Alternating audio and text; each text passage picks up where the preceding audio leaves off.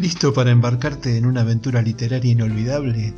Entre párrafos es un podcast emocionante que se está transformando en tu portal a un mundo de historias cautivadoras, discusiones profundas y entrevistas inspiradoras con autores talentosos. Sumergite en el reino de la literatura y déjate llevar por la magia de las palabras, descubriendo libros de nuevos autores, no olvides presionar el botón de suscripción, unirte a nuestra comunidad de ratones de biblioteca y desbloquear el verdadero poder de la narración independiente. Entre párrafos, encuentro de escritores, la parte divertida de las letras.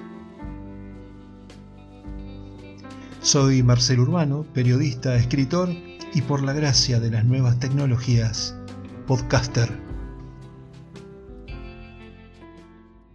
Hola, ¿qué tal? Bienvenidos a este nuevo episodio extra de Entre Párrafos, hoy con un cuento de Gretel Patricia Mito, escritora argentina a quien entrevisté en el podcast anterior. Se trata de Bella Durmiente a la Carta, de su libro La Comunión de las Bestias.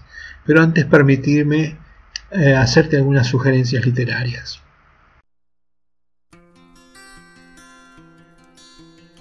Quiero invitarte a que me sigas en mis redes. Podés hacerlo por Facebook, Instagram, YouTube, etc.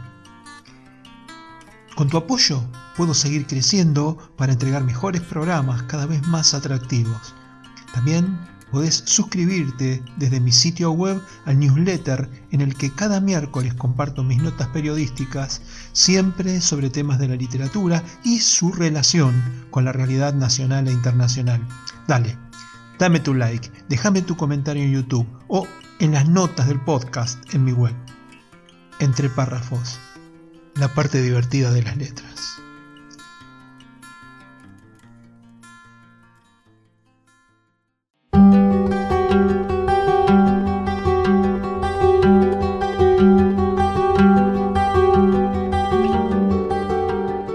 Fragmento de los ritos mayores del agua del capítulo titulado chamán.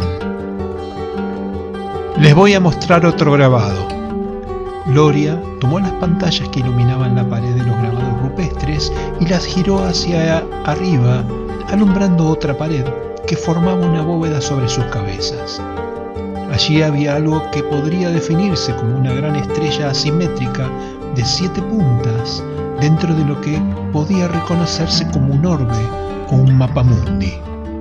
Un heptagrama, dijo Ezequiel, que lo había estudiado, un símbolo de poder mágico en algunas espiritualidades paganas. Eso pensé, y de veras que nos desorientó, hasta que nos planteamos otra teoría. Lo que estábamos viendo es una conexión de siete puntos. Está en el techo abovedado porque proviene del cosmos, si nuestros antepasados conquistadores del siglo XVI observasen la Tierra desde el espacio, verían la Tierra de esta forma y cada punta de la estrella señala cada uno de los continentes. Observen que esta punta está en el centro de Argentina, dijo señalando con el dedo índice. Díganme si este punto señalado no es Córdoba. ¿Cómo se puede tener una mirada terráquea desde el espacio en el siglo XV? preguntó Concepción viaje espacial, extraterrestres, viajes astrales, opinó Loria. Los chamanes pueden hacerlos desde siempre. De eso fui a conversar con el chamán, o Kamiukam, como ellos lo llaman.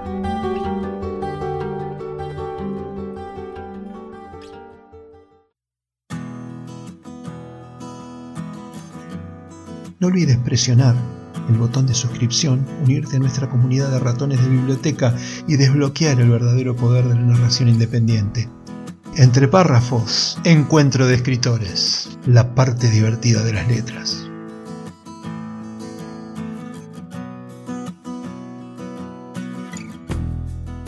Ahora sí, Bella Durmiente a la Carta del libro La Comunión de las Bestias de Gretel Patricia Mito. Incluso ahora, mientras se dirigía hasta aquel placebo, Pietro trataba de convencerse de que no estaba rompiendo ninguna de las reglas que se impuso hace tanto tiempo. Quizá la culpa lo acosara en la mañana de regreso a su hogar, cuando las viera allí, sobre todo a Caterina, acompañada de la tranquilidad de no haberle sobrado mal alguno. En todo caso, su remordimiento sería prueba de que, después de todo, era humano. El subte en el que viajaba, una de las precauciones que debió tomar, pasó por uno de sus tantos túneles oscuros y propició que Pietro fuera capaz de ver su reflejo sobre la ventanilla. Años atrás hubiera sido difícil percatarse de sus canas en aquel falso espejo, pero no ahora, que abundaban. Incluso las arrugas eran visibles, surcos profundos que partían su rostro y trataban de aislar a la bestia en su interior. Intentó descubrirse el miedo en el blanco de los ojos, no lo halló, tampoco nervios, solo avidez. Una mujer viajaba con una jaula en su regazo y, asomadas entre las rejas, dos pupilas filosas lo vigilaban. Parecían saber que sus manos de niño alguna vez se cerraron en el pescuezo de uno de sus pares, en venganza, argumentaría él, por arruinar la lavanda de su fallecida madre. De poder sentir algo se hubiera horrorizado al ver el estropajo en que se convirtió el gato en el suelo, pero incluso Pietro, de aquella infancia lejana, se dio cuenta de su falta de conciencia y de que nunca podría guiarse por sus instintos. En el proceso exhaustivo de controlar sus impulsos, la bestia se vistió de hombre. Se consagró con sus pares en cada etapa de su vida. La gente compraba lo que aparentaba ser y lo veía como un líder, lo que facilitaba la prosperidad en sus negocios. El nombre de su empresa tenía el peso suficiente para inclinar la balanza a su favor en las decisiones económicas de su ciudad.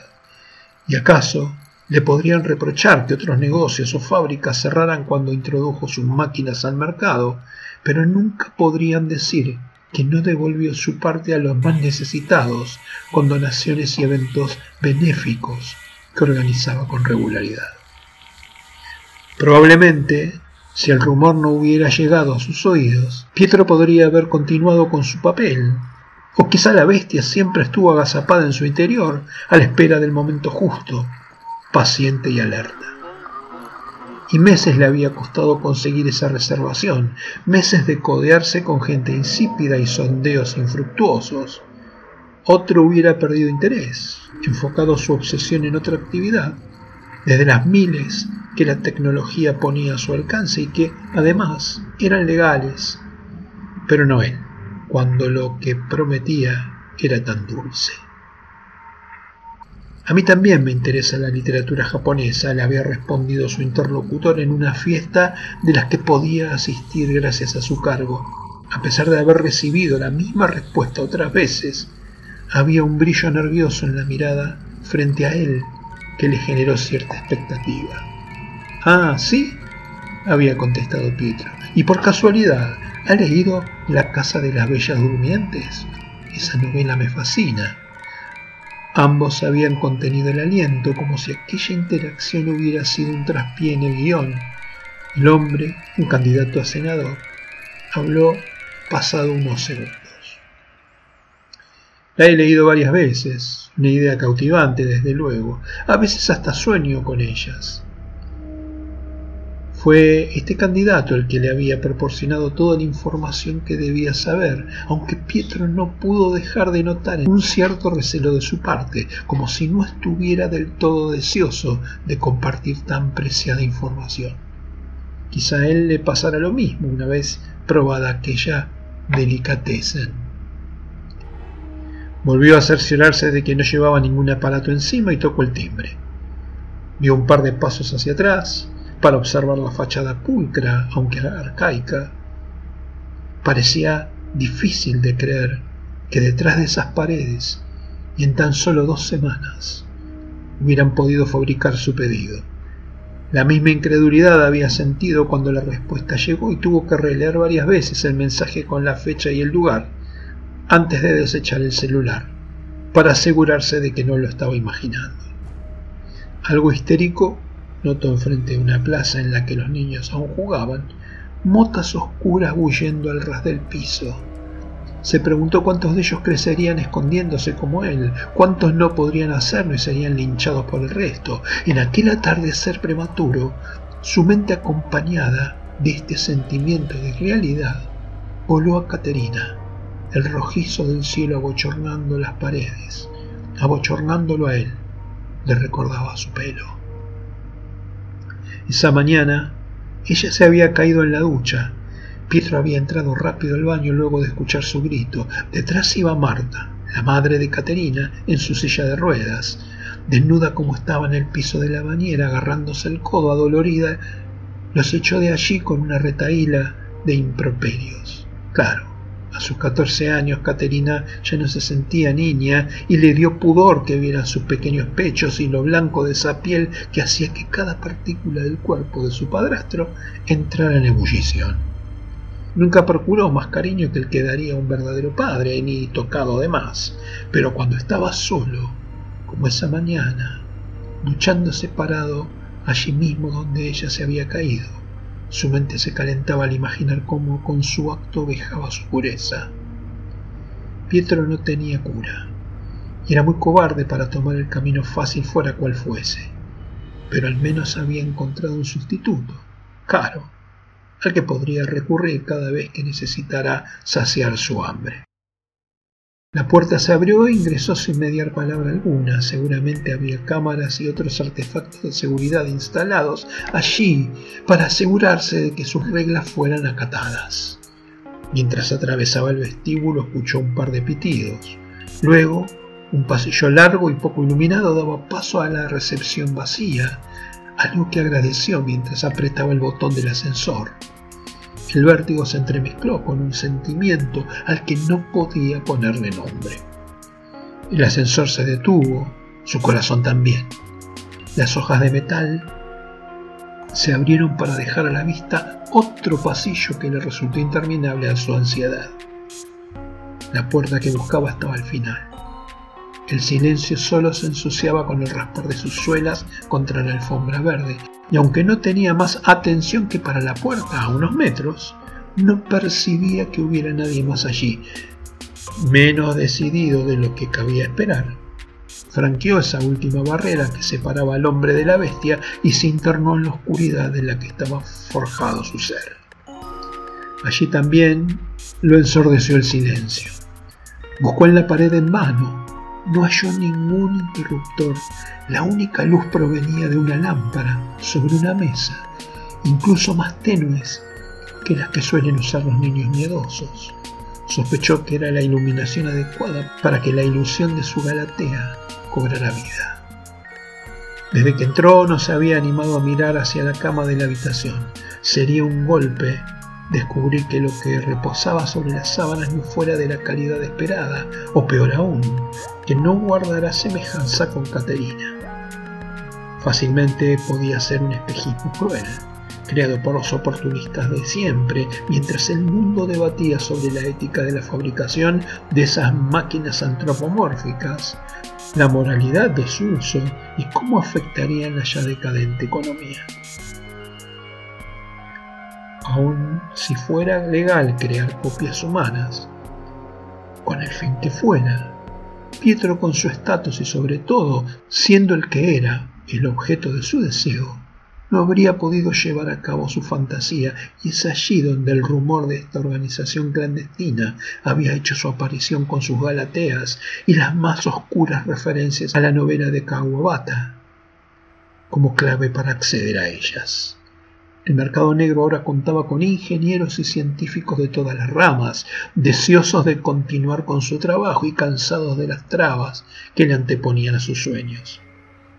El uso que le dieran a sus inventos poco importaba si generaba los fondos para seguir, o al menos eso había escuchado. Al final terminó por sentarse en la cama, Acostumbrado a que los latidos le martillaban los oídos, se percató de otro sonido en la habitación, un suave siseo, solo perceptible por la carencia de otra distracción. Respiraba. Su Galatea respiraba. Y tal vez fuera lo único que pudiera hacer. La perfección estaba en los detalles. Sus ojos no tardaron en dirigirse al rostro de la muñeca para buscar el causante de un sonido tan humano y por un momento pensó que él era la máquina, paralizado y en cortocircuito ante la perfección con la que había sido moldeado el rostro de su hijastra en esa copia. Así se quedó durante lo que podrían haber sido segundos o una eternidad. La culpa era su dueño, o era, quizá, su deseo el que lo mantenía apresado allí observando y descubriendo cada rasgo de ese rostro anhelado que ahora estaba a su entera disposición. La fragilidad de ese cuello debía caber en una de sus manos, como esos pechos que subían y bajaban con una respiración acompasada propia del dormitar. Caterina estaba desnuda y una vaporosa mata de vello anaranjado cubría su abultado pubis. Un oleaje bravo se desató en Pietro y le obligó a alzar sus manos que pronto encontraron resguardo sobre la piel juvenil, sobre ese monte de Venus incorrupto que lo llamaba. La calidez y suavidad que lo recibieron lo pasmaron. Con un poco de temor, sus ojos se dirigieron hacia el rostro de la muñeca, pero seguía impávida a su toque. Como en la novela, aquella vieja máquina no despertará y, muy al contrario de lo narrado en la ficción, aquí en la realidad podía hacer lo que placiera con ella, y eso lo inflamó. Las bestias no saborean, solo desgarran, desmenuzan y engullen a sus presas hasta saciarse. Él tampoco se sentía como para ceremonias. No había en este acto nada que pudiera ser llamado sagrado, salvo tal vez el cuerpo de la Virgen ofrecida en sacrificio.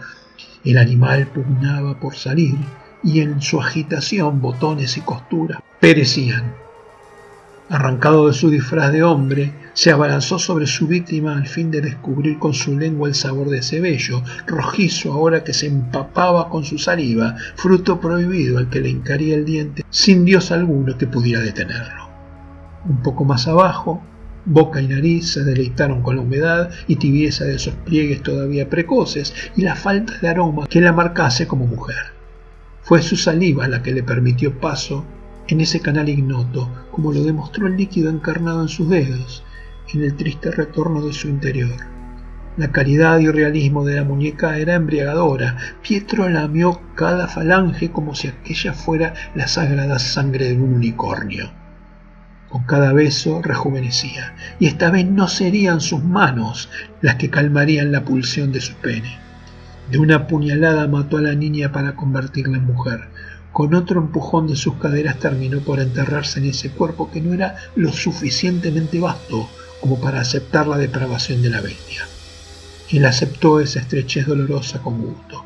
Libre de culpa en esa comunión de la carne, deseó que la muñeca pudiera responder a sus acciones, que gritara y pataleara como se imaginaba que lo haría la real. Se conformó con morderla y dejar que cada secreción de su cuerpo le ensuciara en su pecado. Y puede que fuera una bestia, pero el cuerpo acusaba su mortalidad con su respiración demasiado agitada y lo errático de sus caderas. Casi no lograba despegarse de ella, deshabituados sus músculos a este ejercicio, sin barreras que lo evitaran. Descargó su semen ácido dentro de la réplica como un bramido vergonzoso y terminó desplomado sobre ella. Su mente fue buena en prolongar con las endorfinas aquel acto breve mientras intentaba recuperar el aliento y el cuerpo comenzaba a gritarle que ya no estaba para esos trotes. Un gemido impregnó el aire con su malestar. Cada músculo se tensó a pesar del dolor, a pesar de su agitación. Un instinto animal lo puso en alerta, temiendo saber de dónde había venido aquel sonido. Al principio creyó que era la falta de oxígeno la que le jugaba una mala pasada. El cuerpo de la réplica se mantenía estático en su lugar, pero acaso en un espejismo producto de la culpa le parecía verla moverse. Con apenas algo de resistencia levantó el delgado brazo izquierdo de la bella durmiente y aún en la poca luz del cuarto pudo ver el moretón del que antes no se había percatado. ¿O sí? Los dedos de Caterina se movieron, Todavía sin responder del todo a su dueña, Pietro soltó el brazo y dejó que sus dedos se enroscaran como una víbora en ese delicado y frágil cuello que había admirado hace instantes. Sus manos recordaban haber hecho esto hace mucho tiempo. Un silbido sobrecogedor escapaba por entre los oscuros labios de la niña al tiempo que incrementaba la fuerza sobre su cuello. El ruido seco. Algo se quebró. Silencio de nuevo.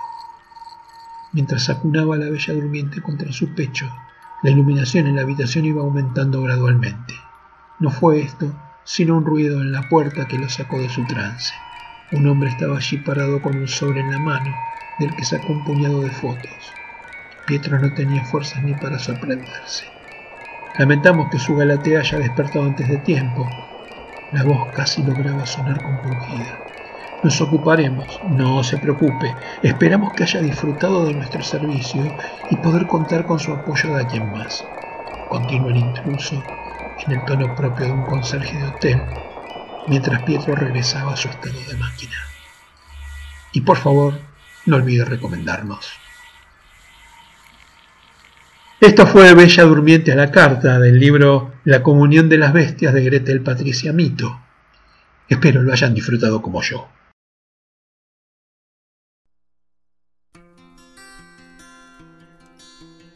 Quiero invitarte a que me sigas en mis redes. Podés hacerlo por Facebook, Instagram, YouTube, etc.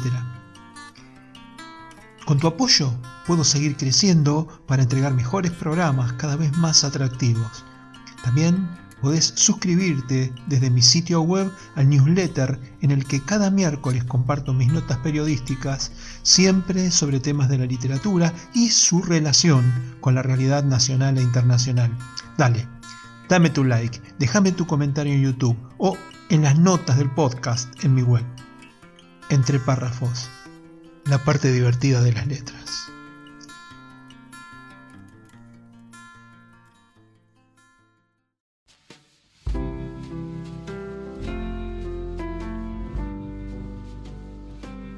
Hasta aquí, entre párrafos, Encuentro de Escritores.